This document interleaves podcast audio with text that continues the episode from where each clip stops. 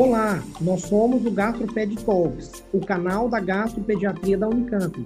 Nós somos o Dr. Lucas Rocha Alvarenga, doutora Natasha Silva Sandi e doutora Maria Ângela Belomo Brandão. O GastroPed Talks é um canal sobre gastroenterologia, patologia e nutrição pediátricas, com foco em profissionais de saúde, em que vamos discutir temas e evidências atuais com base em guidelines, artigos científicos e entrevistaremos profissionais de destaque na área.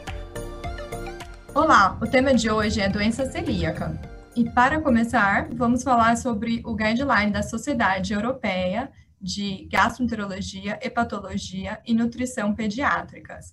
Esse guideline recebeu o ano de 2020 mas, na verdade, as diretrizes foram publicadas, em, amplamente difundidas em 2019.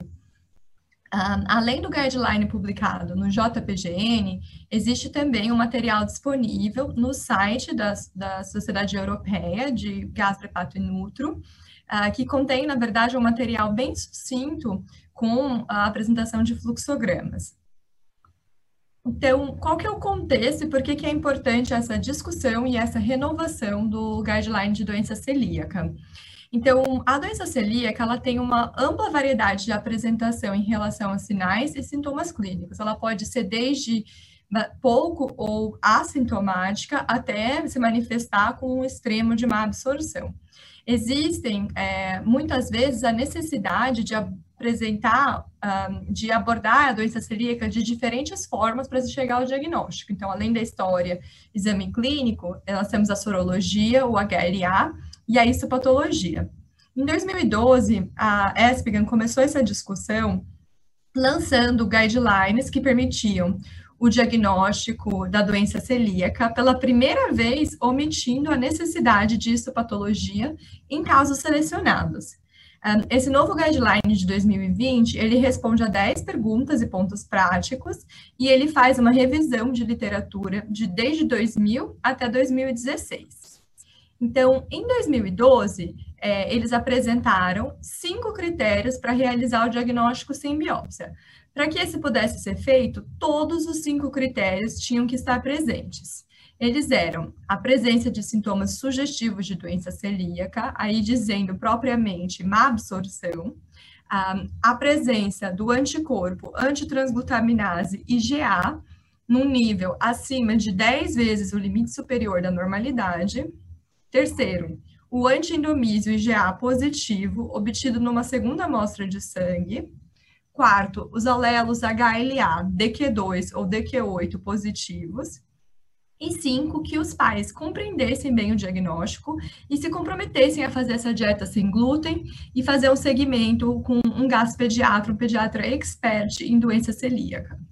E em 2020, a, a forma como esses critérios foram mudados foram que dois deles foram, vamos dizer assim, derrubados. Na verdade, a necessidade de realizar o exame genético caiu completamente. Eles dizem que, se satisfazer os demais critérios, não precisa realmente fazer o HLA, mas em relação à presença de sintomas, eles colocam uma recomendação condicional. É possível, sim, fazer o diagnóstico de doença celíaca sem histologia na ausência de sintomas, mas, como eu falei, fica numa recomendação condicional, e nós vamos entender por quê. Então, em primeiro lugar, quem são os pacientes que precisam ser testados para doença celíaca? Então, nós temos manifestações gastrointestinais, e essas são as mais conhecidas, então, diarreia crônica, também constipação, dor abdominal. Outro sintoma que é sugestivo é a distensão abdominal. Além disso, náusea e vômitos recorrentes. E a gente tem as manifestações extraintestinais, das quais a mais frequente é a, a perda de peso ou chamado failure to thrive. Esse seria o mais específico. Porém, uh, atraso puberal, amenorreia, irritabilidade, fadiga, sintomas neurológicos, artrite, artralgia, anemia com deficiência de ferro, alteração da mineralização óssea, uh, estomatite aftosa recorrente, dermatite herpetiforme, defeitos do, do anel dentário, e alteração de enzimas hepáticas são todas consideradas manifestações extraintestinais de doença celíaca. Eu chamo a atenção para dermatite herpetiforme, porque uh, essa ela é diagnosticada com biópsia, então em que você vê a deposição de GA no rache, e frequentemente a dermatite petiforme vai ter a sorologia ne falsamente negativa.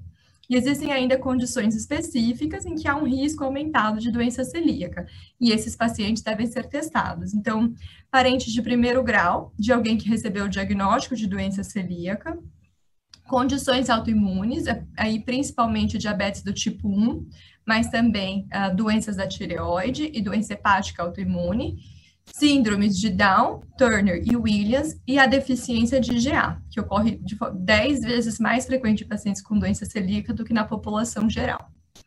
E como que a gente vai testar esses pacientes com doença celíaca? Então, nós sabemos que existem quatro tipos de anticorpo, que são o antitransglutaminase, o antiendomísio, a antigliadina tradicional, vamos dizer assim, e a antigliadina deaminase. Além disso, cada um desses anticorpos, a gente tem a forma IgA e a forma IgG. A avaliação inicial de um paciente com doença celíaca deve ser feita sempre com IgA total e antitransglutaminase IgA. E o guideline coloca muito claro que essa recomendação independe da idade da criança. Precisa se garantir que há consumo de glúten, né, suficiente antes da biópsia, então, na suspeita, o paciente deve continuar consumindo glúten. E eles colocam também de uma forma bem clara que não é para usar outros anticorpos na prática clínica rotineira para esse screening inicial do paciente. Se for detectada a deficiência de GA, devem se utilizar outros anticorpos baseados em IgG, mas aí já é numa segunda etapa, porque na primeira etapa foi realizada a IgA total e a antitransglutaminase IgA. A biópsia. Um, Para pacientes que tenham a IgA antitransglutaminase positiva, níveis que eles chamam de baixo, e baixo é abaixo de 10 níveis, 10 vezes o limite superior da normalidade, eles vão precisar realizar a biópsia. E a recomendação é que sejam quatro ou mais biópsias da segunda porção do duodeno e uma ou mais biópsias do bulbo. A biópsia tem que ter uma orientação adequada quando ela é lida pelo patologista e existe uma variação intraobservador da biópsia que é relativamente importante, de 5 a 7% em relação à presença versus ausência de doença celíaca, mas é uma variação maior para os diferentes graus. Então, o diagnóstico sem, sem realizar a biópsia, ele fica possível para os pacientes que têm a antitransglutaminase IgA, maior do que 10 vezes o limite superior da normalidade, e o antiendomísio, também IgA, sendo colhido numa segunda amostra. E eles colocam, como eu disse anteriormente, que isso pode ser feito para pacientes assintomáticos. Qual que é a diferença de fazer isso para um paciente sintomático para um paciente assintomático? É que cai o valor preditivo positivo desses anticorpos. Então, um paciente que tem sintomas compatíveis, seria uma, um valor preditivo positivo de 98% a 100%, dependendo da referência de literatura que vocês leem. Enquanto que no paciente assintomático, isso cai para 94%, 95%. E eles chamam a atenção que um, os anticorpos têm que ser realizados especificamente uh, com uma técnica que é a técnica com base na curva do calibrador e que ele, você precisa ter 10 vezes o limite superior dentro da faixa que você mede, né? Por exemplo, um, perfis de, de, anticorpos que sejam reportadas acima de 180, vamos dizer assim, ele só vai, ele não vai servir se o seu valor de referência daquele kit for 18, porque você precisa ter realmente esse valor reportado. E a biópsia não pode ser omitida se houver deficiência de GA. Então, se precisar fazer um teste baseado em IgG, não existe mais a possibilidade do diagnóstico sem biópsia. Então, lembrando muito brevemente em relação à histologia. Então, nós utilizamos a classificação de March, e o March 0 seria uma, uma mucosa normal, que tem vilos longos e criptas curtas. O March 1, ele faz uma referência apenas ao aumento dos linfócitos intraepiteliais. E ele é vamos dizer assim, sugestivo de doença celíaca, mas ele não faz diagnóstico de doença celíaca. No MARCH 2, além desses linfócitos intraepiteliais, há um alongamento da, das criptas, um, que elas aparecem como se fossem mais, mais profundas. enquanto que no MARCH3, além da cripta alongar, uh, os vilos, eles diminuem, eles ficam atrofiados. Vale lembrar um conceito que já mudou faz algum tempo, mas que ainda a gente às vezes pega uh, relatório de patologia errado, que quando a gente fala em aumento de linfócito intraepitelial, o corte que deve ser usado para duodeno é um valor de corte de 25, acima de 25 já é alterado. Então, e o HLA, o teste genético, né? Então, como eu disse anteriormente, a necessidade de realizar esse teste para todos os pacientes para fazer diagnóstico sem a biópsia, ele caiu por terra. Então, ele não vai ser necessário para o paciente que preenche os critérios para fazer diagnóstico sem biópsia, e ele também não precisa, você não precisa fazer de cara para um paciente que não tem um título tão alto de transglutaminase e que vai realizar a biópsia. Por que que, vamos dizer assim, a gente fugiu um pouco do, da genética? Porque é um teste caro, existe um componente método dependente subjetivo desse teste, e ele não está universalmente disponível. Além disso, ter um teste positivo não confirma um diagnóstico. Ele é mais importante né, quando ele é negativo, porque quase que praticamente afasta ou indica um risco muito baixo da doença. Quando que fazer um HLA pode ajudar? Quando você pensa que o paciente está em risco de falso negativo. Os pacientes com risco de, de sorologia falso negativa são aqueles que consumiram glúten por pouco tempo ou um pouco glúten, pacientes que estão em uso de medicação imunossupressora e os pacientes que têm manifestação extraintestinal, especificamente a dermatite herpetiforme, que eu chamei a atenção antes. E o que, que é a doença celíaca potencial? Então, essa nomenclatura, ela fica reservada para pacientes que têm a sorologia positiva, mas que quando a gente faz a, a endoscopia e a biópsia, as alterações histológicas estão ausentes, que seria o MARCH 0, mucosa normal, ou são as alterações mínimas, o MARCH 1, que não é diagnóstico de doença celíaca. Por que, que a gente pode ter essa doença potencial?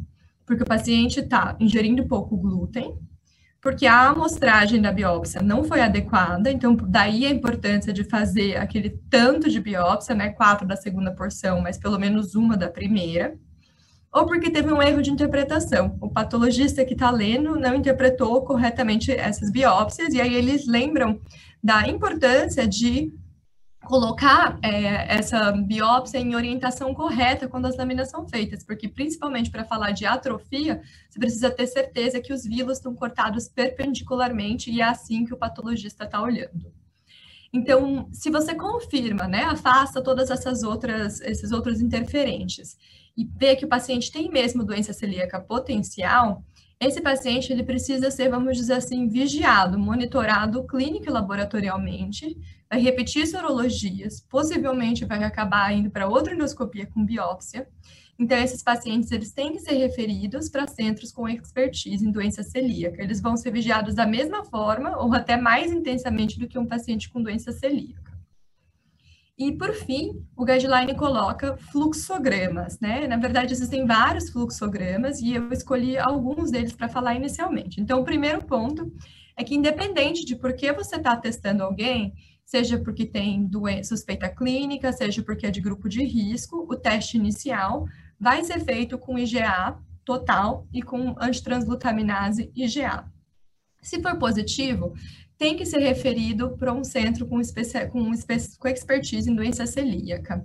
Se for negativo e se suspeita muito ainda de doença celíaca, é, existem algumas coisas que dá para fazer que eu vou discutir mais para frente. Então, o que, que acontece com esse paciente quando ele chega num centro com expertise, com esse teste antitransglutaminase positivo? Então, a primeira coisa que deve ser feita é a revisão desses resultados e discussão com a família, discutindo quais que são as possibilidades, inclusive a possibilidade de fazer o diagnóstico com versus sem biópsia. Precisa se confirmar que essa antitransglutaminase foi feita com aquela técnica adequada. Precisa ver qual é o título dessa antitransglutaminase GA. Se for maior do que 10 vezes, pode-se seguir a via de fazer o antiendomísio, numa amostra de sangue separada e confirmar o diagnóstico de doença celíaca sem a, a biópsia. Se a antitransglutaminase GA for menor do que 10 vezes o limite superior da normalidade, aí precisa realmente ir para a biópsia. vamos dizer, num cenário que a primeira antitransglutaminase foi, foi confirmada, né, positiva, mas ela não é muito alta, e o antiendomísio é negativo, esse paciente também, faz pra, também vai para a biópsia. Nos pacientes que têm sorologia discrepante, então ele veio da comunidade com a antitransglutaminase positiva, chegou no centro de expertise com antitransglutaminase negativa, aí precisa ver, né? Existe uma alta suspeição clínica, precisa ver se a IgA total desse paciente, ela é normal. Se a IgA for baixa, então pode ser por isso que teve essa discrepância. E aí precisa fazer testes baseados em IgG, já num centro de, com expertise.